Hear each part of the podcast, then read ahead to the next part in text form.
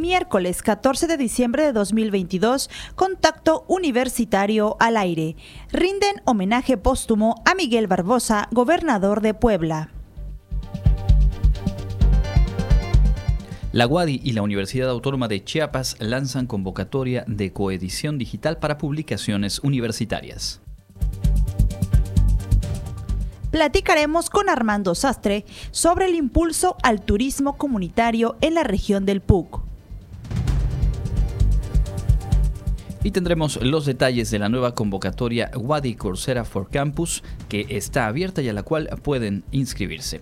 Con esta y más información arrancamos Contacto Universitario.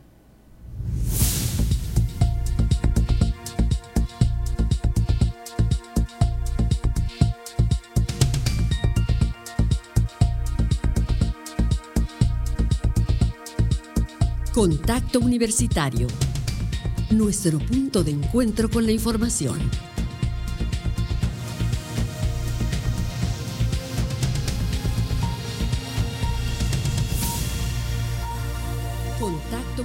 Buenas tardes, muy buenas tardes, amigas y amigos de Radio Universidad. Qué gusto saludarles en esta mitad de semana y prácticamente también mitad del último mes del año. Mi nombre es Andrés Tinoco y junto con todo el equipo de producción le invito a quedarse con nosotros.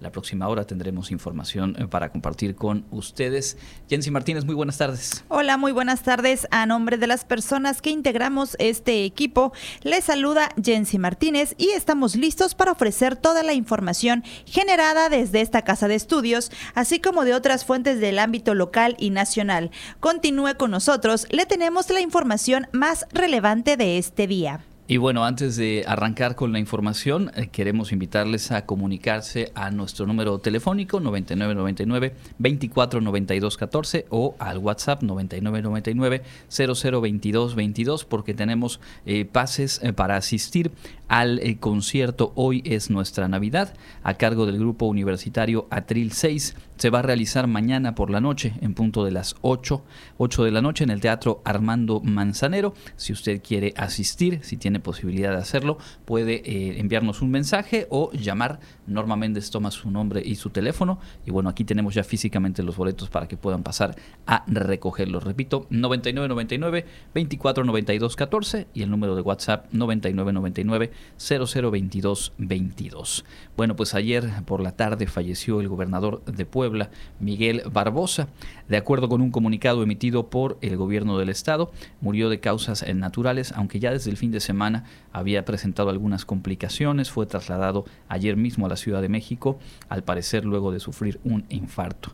Miguel Barbosa padecía diabetes e hipertensión y debido a complicaciones de eh, la diabetes había eh, perdido el pie derecho, por lo que usaba una prótesis y un bastón como apoyo para eh, caminar. El sábado 9 de diciembre encabezó eh, su tradicional conferencia de prensa y algunos días antes, en el 27 de noviembre, pues fue eh, su última presencia pública en el evento masivo al que convocó el presidente López Obrador, la marcha justamente en, en la Ciudad de México, celebrando los cuatro años de gobierno de Andrés Manuel López Obrador. Esta mañana se realizaron al menos tres homenajes de cuerpo presente, el primero de ellos en el Congreso de Puebla, después en el Palacio de Justicia de la entidad y también en la llamada Casa Aguayo allá en Puebla. Esta mañana, el presidente Andrés Manuel López Obrador lamentó la muerte de Miguel Barbosa y lo calificó como un luchador por la democracia. Recordó que el gobernador de Puebla fue el primero en convocar a una movilización para defender al gobierno tras la marcha que se realizó en la capital del país para, para defender al Instituto Nacional Electoral. Como prevé la como prevé la legislación de Puebla, Ana Lucía Gil, quien fungía como secretaria de gobierno, funge ahora como encargada de despacho del gobierno. El Congreso Estatal tiene un plazo de 30 días para llamar a una sesión extraordinaria en la que designará un gobernador o gobernadora interina. Los requisitos que debe cumplir son ser poblanos, no ser funcionario de gobiernos municipales, estatales o federales y no ser militar en servicio activo. Y bueno, pues obviamente llama la atención como coincidencia que justo en diciembre de 2018 fallecieron en aquel accidente aéreo Marta Erika Alonso, gobernadora entrante en la entidad de Puebla, y eh, su esposo Rafael Moreno Valle, quien era el gobernador saliente en aquel momento. Así que bueno, en un lapso de cuatro años ha eh, pues, eh, tenido o se tendrá que recurrir a esta figura de gobernador interino en un par de ocasiones. Después eh, pues se dio la llegada de Miguel Barbosa y lamentablemente pues su fallecimiento la tarde de ayer. Revisaremos otros temas nacionales un poco más adelante. Ahora mismo comentamos lo más destacado en el ámbito universitario. La UADI y la Universidad Autónoma de Chiapas abrieron una convocatoria para impulsar la edición digital de publicaciones universitarias. Clarisa Carrillo tiene los detalles. Para fortalecer y difundir las obras académicas de las diferentes universidades en el país que representen un aporte a la cultura, la docencia y la investigación, las universidades Autónoma de Yucatán y Autónoma de Chiapas presentaron la primera convocatoria de Coedición Digital 2023. Sobre el tema, el coordinador administrativo de publicaciones y promoción editorial de la WADI, Marvin Williams Jaques, detalló que en esta convocatoria ambas casas de estudios realizarán de forma conjunta publicaciones digitales relacionadas con el quehacer académico, la innovación, investigación científica, tecnológica, cultural o humanística. Como instituciones públicas de educación superior, pues tenemos el compromiso de acercar al público la producción intelectual en los ámbitos científico, humanístico, tecnológico y cultural, que es precisamente parte de nuestros fines, iniciando con la parte de la promoción de la escritura y continuando con el acceso abierto y la lectura. En este caso, ambas instituciones pues ahorita están uniendo esfuerzos para lanzar esta convocatoria y pues para ello pues me permito invitar a toda la comunidad académica, investigadores e, e, investigadoras de ambas universidades que deseen publicar textos relacionados con el quehacer académico en cuestión de innovación, investigación científica, tecnológica, cultural o humanística. Apuntó que las propuestas deberán cumplir con lo siguiente: ser enviadas al correo oficial coedicionwadi.unach mx a partir de la publicación de la convocatoria y hasta las 24 horas del 30 de marzo de 2023. Los trabajos propuestos para ser editados y publicados preferentemente deben ser con base en el fortalecimiento de las líneas de generación y aplicación del conocimiento y contribuir en la mejora de los programas educativos a los que pertenezca. Asimismo, deben presentarse en español, ser originales, estar escritos en un lenguaje claro y accesible, con una extensión mínima de 100 cuartillas y como máximo de 300, además de ser resultado de investigaciones realizadas en los últimos cinco años. Para más información, la convocatoria se encuentra disponible en las páginas www.wadi.mx, www.librería.wadi.mx y www.editorial.unach.mx. Los invitamos, nos pueden, repito, nos pueden enviar el manuscrito a coedicioneswadi.unach.mx la fecha máxima para realizar esto es el próximo 30 de marzo hasta las 12 de la noche y tanto los lineamientos como la convocatoria lo van a poder ustedes visibilizar en el portal principal de la, de UADI como de la editorial y al igual que el de la librería y sus distintas redes sociales. Para Contacto Universitario, Clarisa Carrillo. En más información, el director de la Facultad de Contaduría y Administración presentó esta mañana el informe de su gestión al frente del plantel universitario durante los últimos cuatro años. Al rendir su informe 2019-2022, el director de la Facultad de Contaduría y Administración de la UADI, Aureliano Martínez Castillo, aseguró que en los últimos cuatro años esta institución reafirmó su compromiso con la comunidad universitaria, pues pese a las complicaciones que se presentaron por la pandemia del COVID-19, logró avances importantes para las y los estudiantes. Hoy en día hemos regresado de nuevo a nuestras aulas, fortalecidos con mayores competencias y con el ánimo de caminar con paso firme hacia adelante.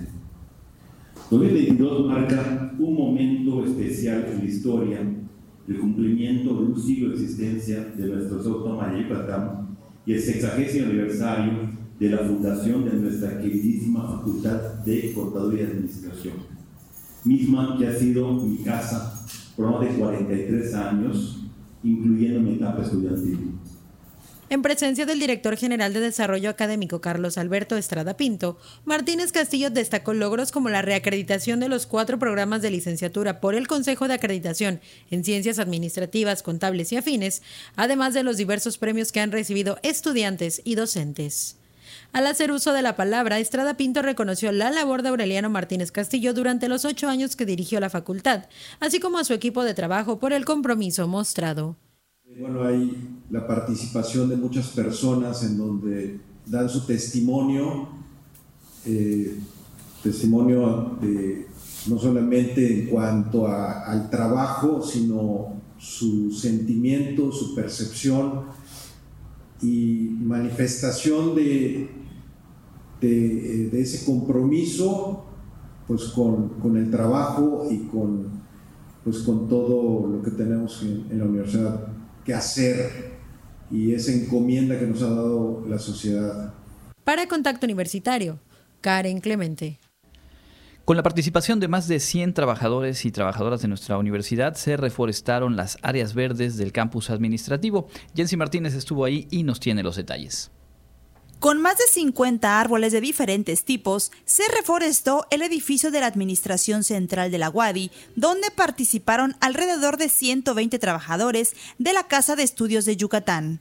Al dar la bienvenida, el rector José de Jesús Williams compartió que en la universidad se realizan acciones adicionales para la mitigación de impactos ambientales, entre ellas la reforestación en los alrededores del Laboratorio de Control Biológico del Campus de Ciencias Biológicas y Agropecuarias, así como en la Facultad de Educación y la Unidad Inalámbrica del Centro. Eh, el tema que tiene que ver con la sustentabilidad parte del mismo hecho de una convicción y esa convicción tiene que venir desde el punto de vista de la educación. Y en ese sentido debe estar acompañada de acciones.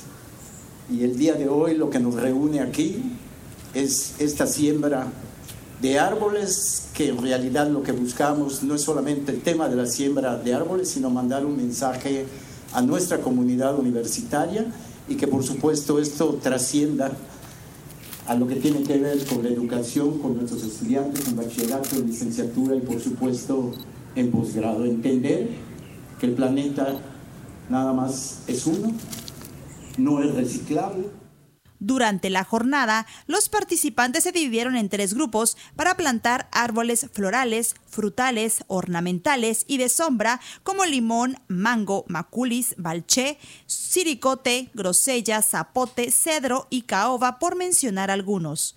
Por otra parte, se presentó el mural restaurado por el maestro Víctor Argaez Sánchez en el edificio de la Administración Central, donde refleja cómo forjó Felipe Carrillo Puerto la educación en esos tiempos, desde el joven que inicia sus estudios hasta el que los culmina. Crear es lo mismo que respirar, que vivir. Como ustedes están haciendo ahora, están emocionados por los árboles, por el momento, por el sol.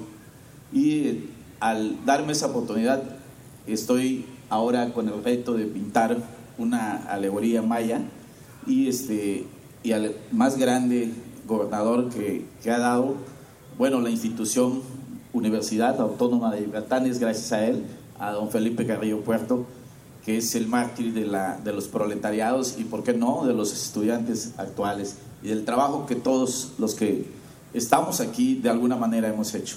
Para Contacto Universitario, Jensi Martínez. Y la Facultad de Medicina Veterinaria lleva a cabo un proyecto de investigación sobre las condiciones y cuidados de las tortugas como animales de compañía y, formar, y formas de prevenir la transmisión de bacterias. En los últimos años, las tortugas han tenido un gran auge entre las personas para adquirirlas como mascotas, principalmente para aquellos que viven en espacios reducidos. Sin embargo, aunque su naturaleza les permite estar en estos espacios, las personas deben entender que estas especies tienen un potencial para ser portadoras de bacterias. La doctora investigadora Matilde Jiménez Coello explicó que esto no es exclusivamente en las tortugas que habitan en nuestro entorno, sino que se da a nivel mundial, por lo que desde la Facultad de Medicina Veterinaria y Zootecnia de la UADI se realiza un proyecto para que las personas conozcan los beneficios y riesgos de tenerlas. En este sentido, en lo que es su caparazón y su piel, pueden ser portadoras de una eh, bacteria que es muy conocida y que se llama salmonela, del género de salmonela, que puede ocasionar pues infecciones importantes e incluso graves en personas. Y entonces pues son portadoras. Y asimismo pueden haber algunas otras bacterias e incluso algunos otros agentes eh, virales o parasitarios de, como parte de su microflora intestinal por lo que entonces eh, es, es, muy importante el, el cuidado que tenemos, debe haber un cuidado eh, muy concienzudo. En este sentido, señaló que con este proyecto se trata de identificar cuáles son los factores que juegan un papel importante en las transmisiones de estas bacterias a nivel local. Aclaró que a nivel nacional e internacional han cambiado las tendencias de tenencia de reptiles, por lo que se pueden adquirir en tiendas especializadas o en línea estas especies y accesorios que les permiten tener un espacio más cómodo. Hemos eh, recibido a una cantidad importante de mascotas no convencionales, así les denominamos a los reptiles y a las tortugas. Y pues bueno, ¿qué te puedo decir? Los hallazgos han sido pues muy interesantes porque tenemos cuestiones culturales muy particulares ¿no? de, nuestra región, pero que al tiempo también eh, pues nos va a ayudar a conocer realmente el alcance de este riesgo que pueden tener las especies y cuáles son los nichos de oportunidad para que podamos mejorar esta tenencia en pues, nuestra comunidad, no solamente de los tutores, sino también con todos nuestros demás colegas veterinarios. Finalmente explicó que durante estos dos meses se han contactado a una serie de personas que tienen tortugas como mascotas. Ellos acuden al Hospital Veterinario Planeta Animal, donde se les hacen las pruebas correspondientes para este estudio. Para Contacto Universitario, Karen Clemente.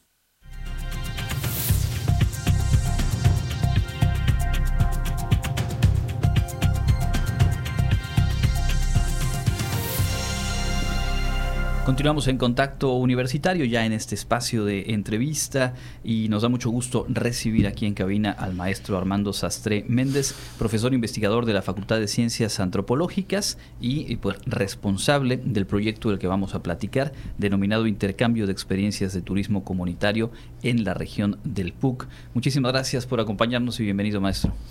Eh, muchas gracias a ustedes eh, por la invitación pues creo que vale la pena iniciar eh, pidiéndole una definición, eh, eh, digamos, sintetizada de, este concepto de turismo comunitario que nos ayuda a situar muy bien las características del proyecto. Sí, pues concebimos el turismo, un, grupo de, de gente, un sector de, de la población, este como que debe de ser algo que emane de la comunidad local y que la comunidad local lo maneje, lo conduzca y que al final pues la comunidad local se beneficie. ¿no? Entonces, de ahí el, calificativo de comunitario, en donde el, operador, el beneficiario, es el dueño de los recursos naturales y culturales. O si no el dueño del, tema cultural, sí este actor cercano, porque ahí habita o porque este, lo tiene en concesión o, o sea, tiene su manejo, ¿no? Entonces, entonces buscamos, buscamos que eh, la comunidad local sea protagonista de la dinámica del turismo de la dinámica de visitación con fines de recreación y ocio, porque es parte de la esencia del turismo, ¿no? ¿Qué tanto eh, podríamos decir que esta perspectiva de turismo está presente? Eh, ¿Qué tan fácil o qué tan difícil es eh, posicionarla, generar este tipo de, proyectos, cuando sabemos que estamos en una región en donde pues la, lo que predomina es una mirada muy distinta del turismo? Pues sí, nos dicen los salmones. vamos, vamos un poco en contracorriente. No es un asunto de, este digamos que, que, esté entendido por todos los interesados en, ese sistema turístico.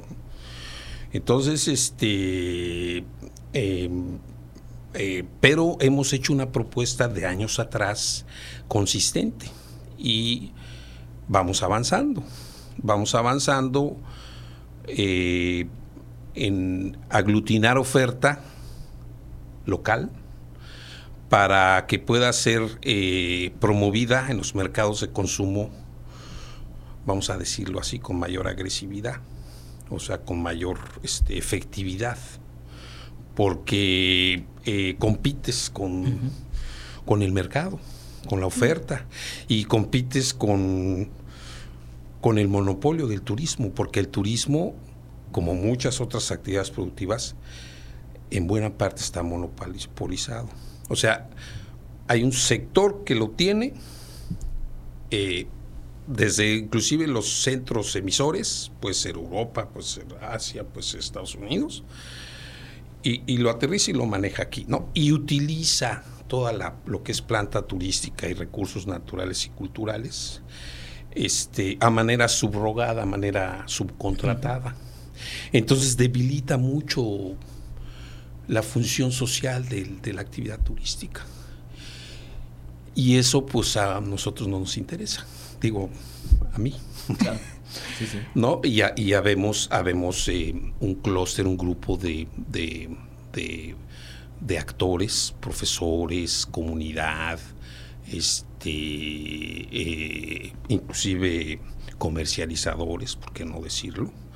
que están interesados en abrir ese nicho, en, cambiar un poco la perspectiva de, cómo se percibe el turismo, porque, porque nosotros tenemos una percepción, o sea, nosotros la visión del turismo es muy extractivista, es, como una actividad minera, vienen, invierten, extraen y se, y se retiran y dejan lo que queda. Hay hoteles que ya no tienen playas y el turista viene por solar en y playa. Claro. Y, así hay, hay, hay, muchas experiencias. Cancún acaba de cumplir 50 años y ha tenido muchos claroscuros en las evaluaciones. Sí, claro. Porque eh, estamos hablando del, del, centro de desarrollo turístico más importante de Latinoamérica. Y sin embargo, hay evaluaciones eh, eh, eh, esencialmente del orden social, del orden ambiental, este, no muy buenas, ¿no? ¿Por qué? Porque otra vez hay una pirámide, un, monopolio de que y los beneficios se quedan en pocas manos o inclusive ni llegan, ¿no? Una agencia emisora en, en Francia manda turistas y todos pagan ahí todo. Vienen los turistas, se pasean y se regresan y aquí no quedó nada porque todo lo pagaron, digo, algunas propinillas y eso. Y ese no es el espíritu desde, esa óptica social del turismo. Maestro, sobre el proyecto, ¿hace cuánto tiempo que se lleva a cabo y cuál es el objetivo? Sí, mira, eh, eh, con Kelo voy a hacer un pequeño preámbulo. Sí. A mí me contrata la, la, la Conavio, para hacer unos estudios de prospección poco después que declaran la reserva biocultural del PUC. Eso fue eso fue en el 2011 y entonces eh, yo empiezo a incursionar en esa región, en la región del PUC y pues detecto que potencialmente es muy atractivo. Eh, entramos con esa dinámica, hemos trabajado ahí, este, no, no, de manera extensiva, pero sí de manera intensiva, y que lo eh, entra en el 2019 con, con un proyecto de, de, apoyos sociales, no solo en el tema del turismo. El área de proyectos sociales, que lo que en esta, en esta rama, calculo yo tiene 20, 22 proyectos de salud, de educación, de muchos, de muchos. Y entonces este, nos invitan a participar eso fue en el 2019. Y le entramos. Le entramos porque porque este pues hoy oímos ecos de, de, este de gente que se interesa por esta propuesta de desarrollo ¿no? Ahora, se nos cruzó la pandemia en, este lapso de Kelo. Entonces ahí, este, pues todos sabemos cómo nos tuvimos que estar reinventando o este regulando, o sea, no replegándonos y, y, ahorita pues estamos otra vez desplegando y tratando de retomar la inercia que veníamos de tiempos atrás. Son cuatro eh, municipios los que donde se está trabajando, Tishmehuac, Tecash, y Yoshkutzcab. ¿Cuáles son en, términos generales eh, los atractivos, la oferta turística que se encuentra en esa región y que bueno están trabajando con la comunidad en, esta vertiente que ya nos explicaba? Sí, sí, te decía que la, la, la oferta turística se construye con recursos naturales y culturales. Donde hay, potencialmente puedes hacer turismo. Y después evalúas que haya una planta turística que complemente, porque pues necesitas dormir, necesitas comer, necesitas transportarte, bla, bla, bla, Entonces, este, este, eh, nosotros, de acuerdo a, las, a las eh, fortalezas financieras y de apoyo que, que, teníamos, pues empezamos en Tishmehuac, porque era uno de los, de los, de los este, municipios elegibles para el programa Kelo. Pero, pues, Tishmegua, para hacer turismo así de manera aislada, pues estaba destinado a, aún, aún con el clúster, con, la fusión, e, es complicado, ¿no? es, sencillo porque, porque tú turista abres un abanico de opciones y no vas a ir a Tishmegua nada más porque hay una iglesia muy atractivo y todo, pero no voy dos horas hasta allá. Hay, hay 20 iglesias por aquí alrededor, digo, desde la óptica del turista, ¿no? Entonces, este, la propuesta fue crecer a, este, a más municipios y, a lugares más reconocidos también por la demanda, que es la región del PUC. La región del PUC, a raíz del decreto de la Reserva Biocultural, pues tuvo como una como una, un repunte. Sin embargo, tiene sus rutas, tiene, tiene este, la ruta de las haciendas, la, ruta de las iglesias, la ruta de, este, la ruta PUC, que, son sitios arqueológicos.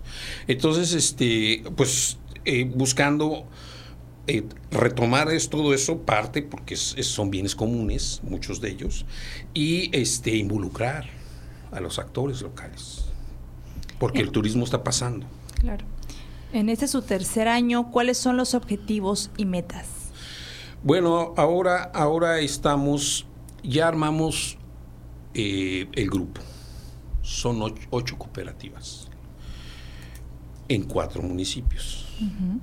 Algunas de ellas con productos turísticos bien definidos, muy atractivos inclusive desde, la, desde el modelo de oferta que, que se maneja y otros en, plena construcción de. O sea, tenemos un desnivel en...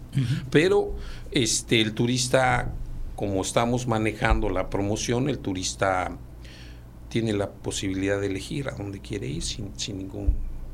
Entonces, eh, eh, estamos pensando que la red ahorita funcionando este, permita difundir el, eh, los atractivos y ir monitoreando si vamos aumentando la visitación, que es uno de los objetivos que persigue el turismo, ¿no? Que vayan turistas y que haya quien los maneje y que esa actividad productiva pues, genere dividendos, genere beneficios y que eso contribuya pues al bienestar social. Entonces hay que irlo aterrizando porque justamente pues las macrocifras a veces no dicen mucho. Claro, y justamente eh, una vez hecho este trabajo a nivel, digamos, de, de las comunidades, generando, impulsando las cooperativas, eh, construyendo la oferta, están entonces en esta fase de difusión, de entrar o con mayor fortaleza a competir, lo que decíamos al inicio, con cualquier otra perspectiva de eh, turismo, incluso con otros proyectos de turismo comunitario en la región, y para ello, entiendo, han apostado, entre otras cosas, por el uso de las redes sociales. A la gente que nos está escuchando, decirle que ya pueden visitar a través de estas plataformas virtuales y conocer más a detalle de lo que estamos hablando ahora, ¿no? ¿Cómo buscarlos? Tecleando Red de Turismo Comunitario de la zona PUC en Facebook y entonces te, te, enlaza y ahí ya puedes ir viajando a, a, este, a las diferentes opciones, porque lo que nosotros estamos haciendo es, es nada más tener este, la, la digamos, la entrada, la, la cara de, de, de, la estrategia de Facebook y de ahí te enlazas directamente a las páginas y a las, y a las este, ofertas que construyan digitalmente cada grupo. Entonces hay cierta autonomía, ¿no? Claro. No se trata tampoco de... Pero este, pues ahí estamos contabilizando los avistamientos, las preguntas, las, los, lo, cómo se va desarrollando y, y, bueno, iremos también este, fortaleciendo la estrategia para... En esta etapa, pues lo que queremos es, es este, aumentar la visitación de los grupos. Sin embargo, repito, hay grupos que requieren fortalecimiento en su infraestructura y en su capacitación, pero iremos de la mano. Es, es, un asunto un tanto cuanto artesanal, ¿no? Porque no, no, no, hay grandes carretadas de recursos, ni somos un batallón de, de trabajadores ahí, sino vamos construyendo, vamos planificando de manera participativa. Y este, por ejemplo, el viernes vamos a ir a, a presentar los, los en Oscushcar, nos toca en la, Villa del Abuelo, es uno de los, proyectos. Este, vamos a ir a presentar el, avance. Y entonces nuestro comunicólogo, que es un estudiante de comunicación, tiene su pequeña beca, él nos va a dar los resultados y ahí discutiremos si vamos bien, si vamos mal, qué podemos este, apretar, en qué, en qué estamos, no, no tiene caso desgastarnos, y trazaremos con, con, las fuerzas que tenemos eh, las siguientes acciones para el año que entra. Pues sin duda un proyecto interesante, eh, creo que conjuga varios elementos que, le dan esa fortaleza, que, lo vuelven atractivo y en el que al final de cuentas como potenciales consumidores, como potenciales turistas, es importante conocer estas perspectivas, conocer estos proyectos y, pues también impulsar, hacer sinergia con este trabajo. Y creo que ahora que se avecinan algunos días de descanso para muchas y muchos de nosotros, es más que oportuno. Están cordialmente invitados pues esa era la intención de poder platicar, conocer este proyecto y recordarle a la gente entonces eh, buscar red de turismo comunitario en la región PUC, en las redes sociales, particularmente en Facebook, y a partir de ahí, bueno, planificar los días de asueto y compartir. Eso también es la gran ventaja de estas redes sociales, ¿no? Claro, claro. Hacer eh, pues mucho más conocido este, este proyecto. ¿Hay algo más que quiera agregar, maestro? No, eh, bueno, un poquito nada más enfatizar que el producto turístico que, que, que, estamos proponiendo recoge este, la dinámica del día a día de las comunidades, sus milpas, sus apiarios, sin dejar de percibir que, bueno, por ahí tienen un sitio arqueológico o se meten a una cueva, o, o, en algunos casos no, no, es muy común en la PUC, hay un cenote. Entonces también intentamos rescatar este, este, lo cotidiano de las costumbres rurales de esa región y en general pues es las costumbres rurales de, la península. Y, también observo que no estamos solos, hay otros esfuerzos por otros lados. Ya para acabar, es, eh, este, no es la única red. Armamos, armamos la Kosh Mayab, que es otra red ahorita está al frente un compañero, pero también estamos construyendo e impulsando una alianza que va a los tres estados. Esa alianza aglutina 27 grupos de los tres estados y entonces este pues con toda esta dinámica del tren Maya y todo eso pues también estamos buscando esos espacios que permitan ir que los compañeros participen en todos esos potenciales beneficios ¿no? Al final es, es, sumar, eh, sumar voluntades, sumar eh, talentos y pues impulsar hacer lo más equilibrada posible la cancha del turismo en esta región, que como decíamos, pues bueno, dista mucho de estar en condiciones de, equilibrio, pero al final son eh, esfuerzos de esta naturaleza los que pues dan otra, otra posibilidad. Muchísimas gracias por habernos acompañado. Muchas gracias por invitarme y aquí estamos para... Y los invitamos a ustedes y a todo el auditorio a que se acerquen a, a, los, a las diferentes actividades y a los diferentes grupos este, que visiten la región. Se come rico. Oh, este, este, interactúas con la comunidad local también de manera muy agradable, este, respiras aire fresco porque pues, hay zonas boscosas, hay zonas muy atractivas y hay también dinámicas de turismo alternativo, ¿no? Puedes hacer un buen rapel, una buena tirolesa o, hacer este, meterte una caverna y, y todo eso pues suma en, en, la oferta que, que aquí y en el mundo podemos competir. Seguro.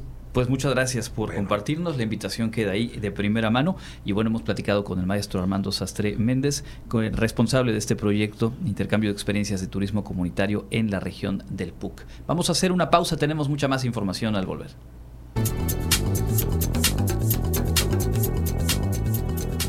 El Comité Institucional para la Atención de Fenómenos Meteorológicos Extremos de la UADI informa que este miércoles 14 de diciembre tenemos clima caluroso con cielo mayormente despejado a medio nublado. La máxima temperatura estará en 35 grados Celsius y la mínima será de 16 grados en el amanecer de mañana jueves. En la ciudad de Mérida, centro y oeste, la temperatura máxima será de 35 grados y la mínima de 21. En la costa se esperan temperaturas máximas de 31 grados y mínimas de 21, con cielo despejado y ventoso. En el sur y sureste del estado, la temperatura más alta será de 35 grados y las mínimas de 15. El cielo estará medio nublado y con mucho viento. En el este y noreste de Yucatán tendrán como máximo 33 grados y una temperatura mínima de 18. Para Contacto Universitario, Elena Pasos.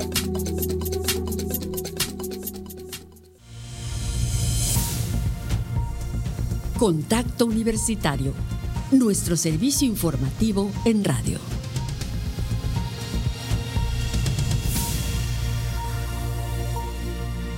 Estamos de vuelta en Contacto Universitario en esta emisión del 14 de diciembre. Muchas gracias por estar en sintonía. Si acaso usted eh, no está siguiendo el partido de fútbol, la segunda semifinal en Qatar, le informo que hace un momento Francia anota su segundo gol al minuto 81, ya marcha 2 por 0 y con ello, bueno, marcha firme a el enfrentamiento final ante Argentina que ayer, pues con un 3-0 contundente, dejó fuera al equipo de Croacia. Cuestión de minutos seguramente para que se confirme el pase de Francia a la final de esta Copa del Mundo. Poco más adelante vamos a conocer detalles de la convocatoria Wadi Crucera for Campus y también tendremos obviamente la información internacional y la agenda universitaria. Antes de todo ello, comentar que en el Perú la situación sigue siendo complicada. El gobierno eh, liderado por Dina Boluarte declaró el estado de emergencia por un plazo de 30 días en todo el país debido a las protestas que se han registrado en diferentes zonas después de la destitución de Pedro Castillo. Durante este periodo de 30 días, las Fuerzas Armadas podrán ayudar a la policía a mantener el control y orden. El ministro de Defensa, Alberto Otálora, Otárola, perdón, hizo el anuncio a periodistas y pues dijo que esto se decidió debido a hechos vandálicos y violentos, la toma de carreteras y caminos que se ha dado en regiones como el Cusco y Arequipa. Decir que han fallecido al menos siete personas y hay 200 heridos registrados en las protestas, las manifestaciones populares, después de la detención al entonces presidente Pedro Castillo un tribunal de apelaciones declaró infundado el pedido de libertad del expresidente Pedro Castillo, acusado de rebelión y conspiración, por lo que seguirá detenido en una base policial. El magistrado señala que existe riesgo de fuga, pues Castillo intentó llegar a la Embajada de México para asilarse luego de haber sido destituido por el Congreso. La Fiscalía abrió formalmente una causa contra el presidente destituido y presentó en la noche del martes un pedido de prisión preventiva contra Castillo por 18 meses, lo cual será definido por el juez el próximo jueves. En la audiencia judicial, Castillo realizó su primera declaración publicada desde su destitución hace una semana. Jamás renunciaré y abandonaré esta causa popular que me ha traído acá.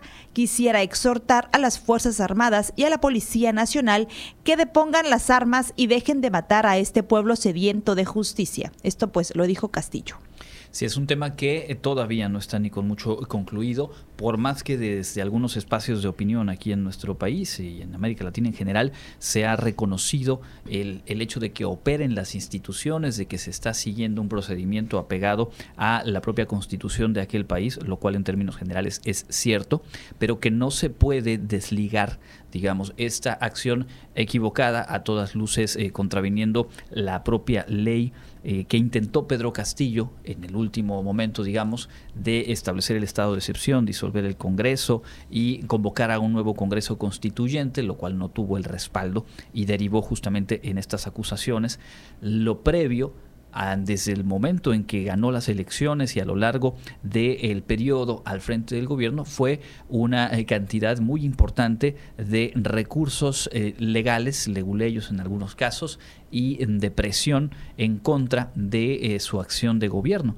Es decir, que no fue generación espontánea, digamos, este intento de autogolpe. Y es una cuestión que desde ciertas voces o ciertas voces empiezan a querer como diluir y quedarse solamente con esta última etapa, en la cual por supuesto que hay una falta grave y que tendría que procesarse a través de los mecanismos legales del Perú, pero que tiene en estas protestas también la manifestación clara de que había, hay, existe un respaldo popular que en su momento le dio la victoria electoral a Pedro Castillo, victoria electoral que fue respetada en, digamos, eh, en esencia al darle posesión como presidente, pero que fue totalmente eh, contravenida por acciones de los diferentes actores y eh, factores de poder en el Perú hasta llegar, digamos, a este desenlace. Así que es un tema interesante en sí mismo y también interesante por lo que ocurre o podría ocurrir en diferentes eh, puntos del mundo y particularmente de América Latina. Vamos a dejar hasta aquí este espacio. Vamos ahora a revisar lo más destacado en la información local en voz de Elena Pasos.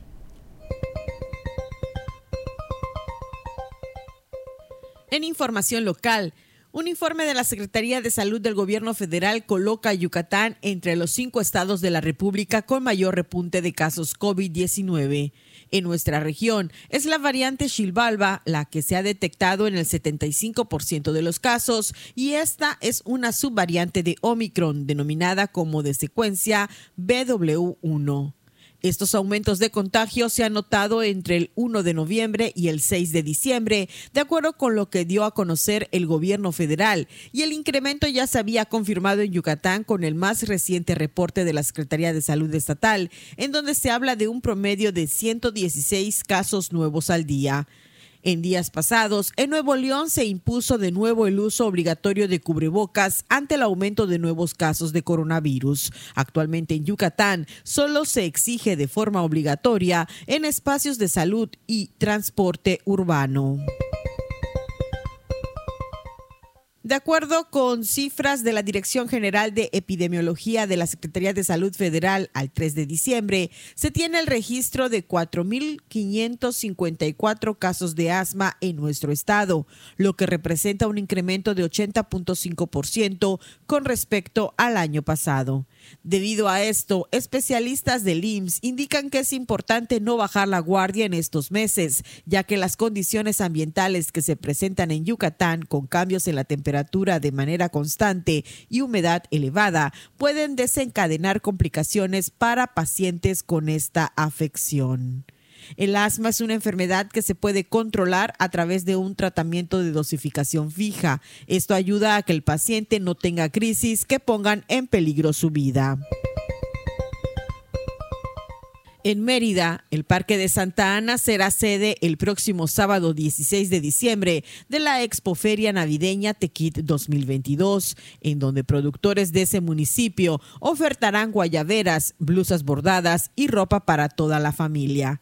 Este evento concluirá el 23 de diciembre con un horario de 11 de la mañana a 10 de la noche. Al respecto, el presidente de la agrupación de productores participantes, Porfirio Chablechim, invitó a los ciudadanos a apoyar el consumo local y asistir a esta muestra, que busca continuar con la promoción de esta prenda tradicional y beneficiar a los artesanos que se dedican a esta actividad.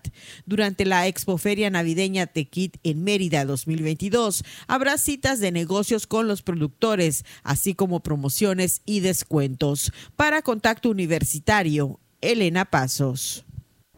Y con más información, de carácter nacional, el Pleno del Senado discutirá hoy el Plan B de reforma electoral y la figura clave es el coordinador de la bancada de Morena, Ricardo, Monreal quien ayer declaró que no había definido aún el sentido de su voto.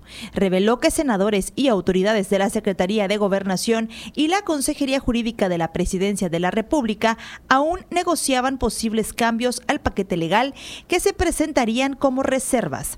Por su parte, la oposición en bloque llevó a Claudio X González al patio central del Senado, quien dio un mensaje y exigió a Monreal definirse ya y votar en contra de la propuesta. Usted recordará que cuando se aprobó la semana pasada este llamado Plan B en Cámara de Diputados, decíamos lo que son las cosas. El tablero político coloca en el centro y con una posibilidad de incidir en el, en el destino de esta reforma que a su vez define, replantea muchas cosas del diseño electoral en nuestro país, a Ricardo Monreal. Ricardo Monreal, quien ha encabezado a Morena en el Senado a lo largo de este sexenio, quien empezó el sexenio justo con una cercanía importante con el presidente de la República y que luego de las elecciones intermedias y particularmente de la elección en la Ciudad de México, donde Morena pierde una cantidad importante de alcaldías con los señalamientos de que el propio Monreal habría apoyado a candidatos o candidatas no de Morena o de esta alianza oficialista, pues se va dando un distanciamiento eh, en, en, diferentes momentos, prácticamente una ruptura inevitable y por ahí sigue sorteando los, los diferentes avatares. En este caso, y lo que debe ocurrir hoy en el transcurso de la tarde, la noche o quizá la madrugada de mañana, pues se va a dar la votación en el Pleno de eh, la Cámara de Senadores de estas reformas, a las cuales ya les han hecho modificaciones, pero que todavía mm, pues tienen obviamente el sello de haber eh, sido procesadas de la manera en que fueron procesadas en la Cámara de Diputados y con los señalamientos en contra desde diferentes sectores de la oposición. Ayer, justo en la Cámara de Senadores, luego de que el empresario X González hiciera, digamos, este llamado a Monreal para definirse, el propio Monreal, en otra conferencia de prensa, rechazó ese ultimátum y dejó claro que pese a las decenas de modificaciones que ya le hicieron en el Senado a las minutas que remitieron los eh, diputados, todavía hay algunas propuestas que son violatorias de la Constitución. Insistió en las repercusiones negativas de suprimir la sala especializada del Tribunal Electoral, lo cual considera eh, pues un riesgo y que además dejaría en la calle a 1.200 trabajadores que ya han sido capacitados por el Estado, eh, así como algunos otros asuntos. Eh, dice que en, en, esta gestión que ha llevado el propio Monreal con el secretario de Gobernación, pues hay temas que ya han sido aceptados como este de la sala especializada, pero que hay otros puntos que simplemente no tuvieron margen para modificar. Declaró que eh, del total de normas intervenidas en seis leyes secundarias, las dos terceras partes podrían ser benéficas para renovar el modelo electoral, pero una tercera parte vulnera a la Constitución, lo cual es un tema delicado.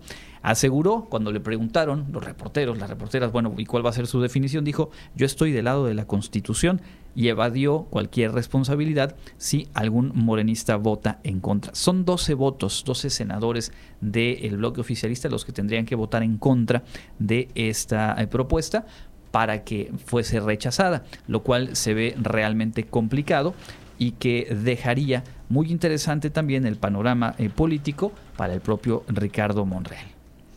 El Consejo General del Instituto Nacional Electoral votaría hoy los lineamientos para garantizar los principios de neutralidad, imparcialidad y equidad en materia electoral de las personas servidoras públicas.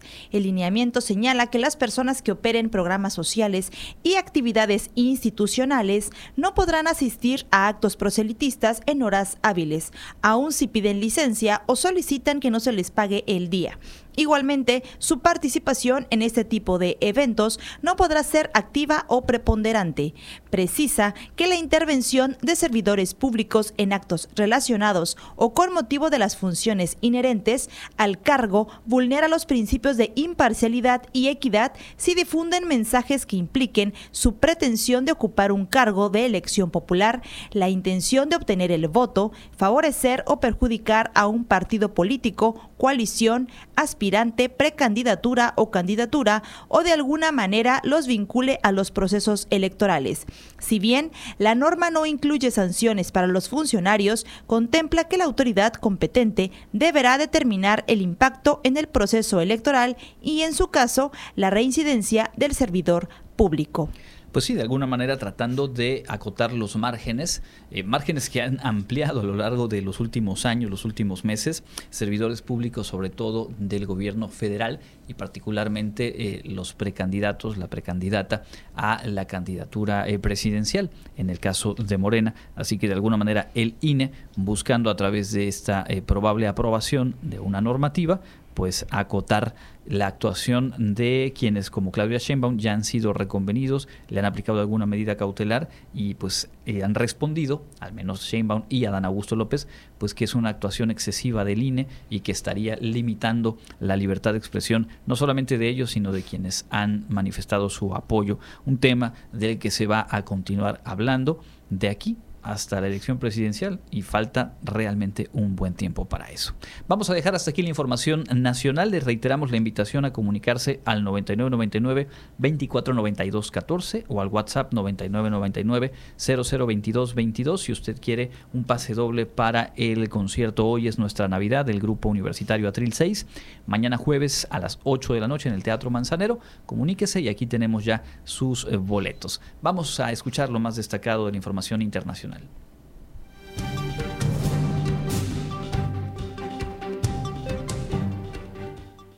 En el ámbito internacional, Irán fue expulsado este miércoles de la Comisión de la ONU sobre la condición de la mujer, el principal organismo sobre género de la organización, en respuesta a la represión de las protestas desatadas a raíz de la muerte de una joven que había sido detenida por llevar mal puesto el velo. A propuesta de Estados Unidos, los miembros del Comité Económico y Social de Naciones Unidas aprobaron esta medida. Irán, que este año había ingresado en la Comisión de la Mujer con un mandato de cuatro años, quedará así excluido de este foro compuesto por 45 países. La Comisión es el principal órgano de la ONU para promover la igualdad de género y empoderar a la mujer. No puede hacer su importante trabajo si es minada desde adentro. La membresía de Irán en este momento es una fea mancha en la credibilidad de la comisión, dijo la embajadora estadounidense Linda Thomas Greenfield al presentar la resolución. Por su parte, el embajador iraní ante la ONU, Amir Said Jalil Iravini, calificó de ilegal la decisión de expulsar a su país de la Comisión de la Mujer y denunció que no hay ningún precedente de un movimiento similar. Además, Iravani insistió en que la decisión se basa en denuncias sin fundamento y en argumentos fabricados y subrayó que es fruto exclusivamente de la hostilidad de Estados Unidos contra el gobierno iraní. Human Rights Watch consideró en un comunicado que la expulsión de Irán es un paso adelante para que ese país rinda cuentas por su larga historia de discriminación y crueldad con las mujeres y niñas. Sin embargo, la ONG pidió a la comunidad internacional verdadera presión sobre el gobierno iraní para que ponga fin a su campaña de violencia y se persiga a los responsables de violaciones de los derechos humanos. El gobierno del presidente Joe Biden anunció este miércoles que actualizará la prueba que deben aprobar los inmigrantes para adquirir la ciudadanía estadounidense, especialmente en lo que se refiere a la parte oral y de educación cívica del examen. Actualmente el examen consiste de cuatro partes, lectura, escritura, educación cívica y la capacidad de hablar y comprender el inglés. La porción de educación cívica incluye 100 preguntas sobre la historia y la estructura política y de gobierno de Estados Unidos. En el examen oral, un funcionario de UXIS hace 10 preguntas y la persona que solicita la ciudadanía debe ser capaz de responder correctamente al menos 6. Para adquirir la ciudadanía, estadounidense, un extranjero debe completar cinco años como inmigrante con residencia legal permanente, además de otros requisitos como las contribuciones de impuestos y una conducta sin violación de las leyes. En el periodo fiscal 2022 que concluyó el 30 de septiembre pasado, más de un millón de adultos y menores de edad se convirtieron en ciudadanos estadounidenses. Para Contacto Universitario, Elena Pasos.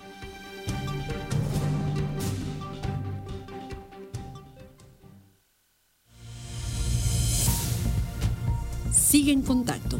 Búscanos en Spotify y otras plataformas de podcast como Contacto Universitario Wadi.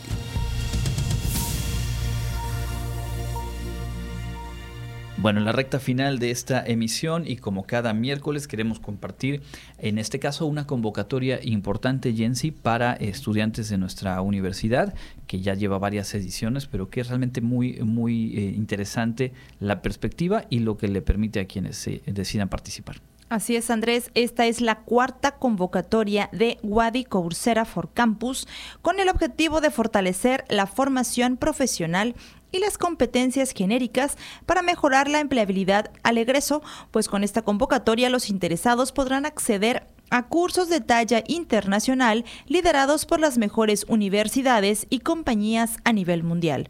Dicha convocatoria estará abierta hasta el próximo 15 de enero de 2023. El único requisito es ser estudiante de un programa educativo de licenciatura en la UADI y estar inscrito en el periodo escolar en curso.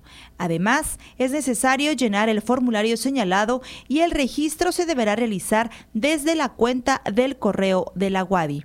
Para participar es necesario ser estudiante de licenciatura de la UADI, haber cubierto cuando menos el 70% del total de créditos del plan de estudios y tener un promedio general mínimo de 80 puntos. Ahora, ¿cómo será la selección de los estudiantes, Andrés?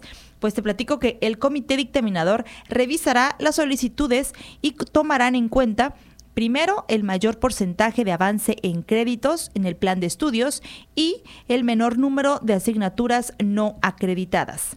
Estos resultados se publicarán el 20 de enero de 2023 a través de los diferentes medios oficiales de la universidad como son la página web, redes sociales y el correo electrónico. Sobre los talleres que se darán en la plataforma de Coursera se ofertan los cursos que estén enfocados en temáticas como objetivos de desarrollo sostenible, ciudadanía y cultura de paz, adopción, tecnología y transformación digital, perspectiva internacional, educación virtual, pensamiento crítico y analítico, resolución de problemas y toma de decisiones, por mencionar algunos. Para dudas o aclaraciones, pueden enviar un correo electrónico a coursera.wadi@correo.wadi.mx incluyendo nombre completo, matrícula y número de teléfono.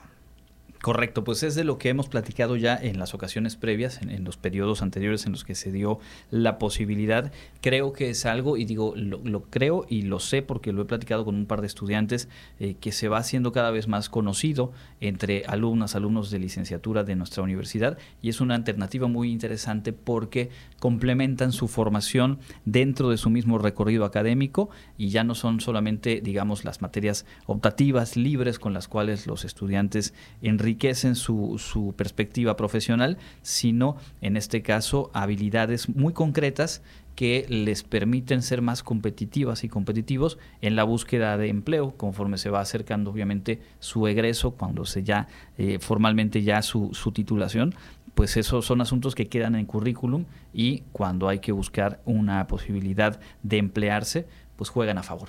Claro que sí, Andrés, solamente les recuerdo, tienen hasta el próximo 15 de enero, ya a partir del 12 de diciembre se aperturó, y tienen hasta el 15 de enero de 2023 para registrarse. Recuerden, el único requisito es ser estudiante de un programa educativo de licenciatura en la UADI y tienen que registrarse con la cuenta del correo de la WADI. Para cualquier aclaración o duda, manden un mail a coursera.wadi.correo.wadi.mx, incluyendo nombre completo, matrícula y número de teléfono.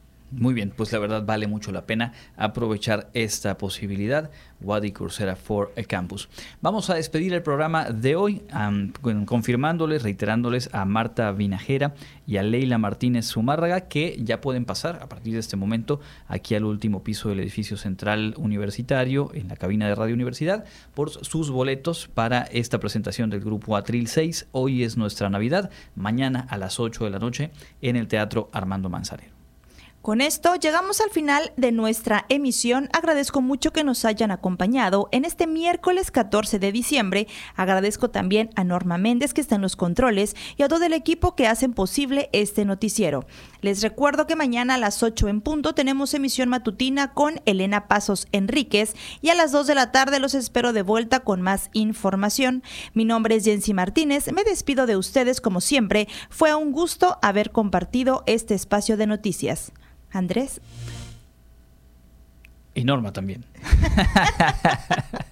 Norma ya dice, ya, ya, vamos con Inmortales de la Música. Sí, efectivamente, solo eso iba a decirles. Quédense con Inmortales de la Música y la conducción de Norma Méndez. Mi nombre es Andrés Tinoco, muchas gracias y muy buenas tardes. Contacto Universitario, nuestro punto de encuentro con la información una producción de la Coordinación de Comunicación Institucional de la Universidad Autónoma de Yucatán.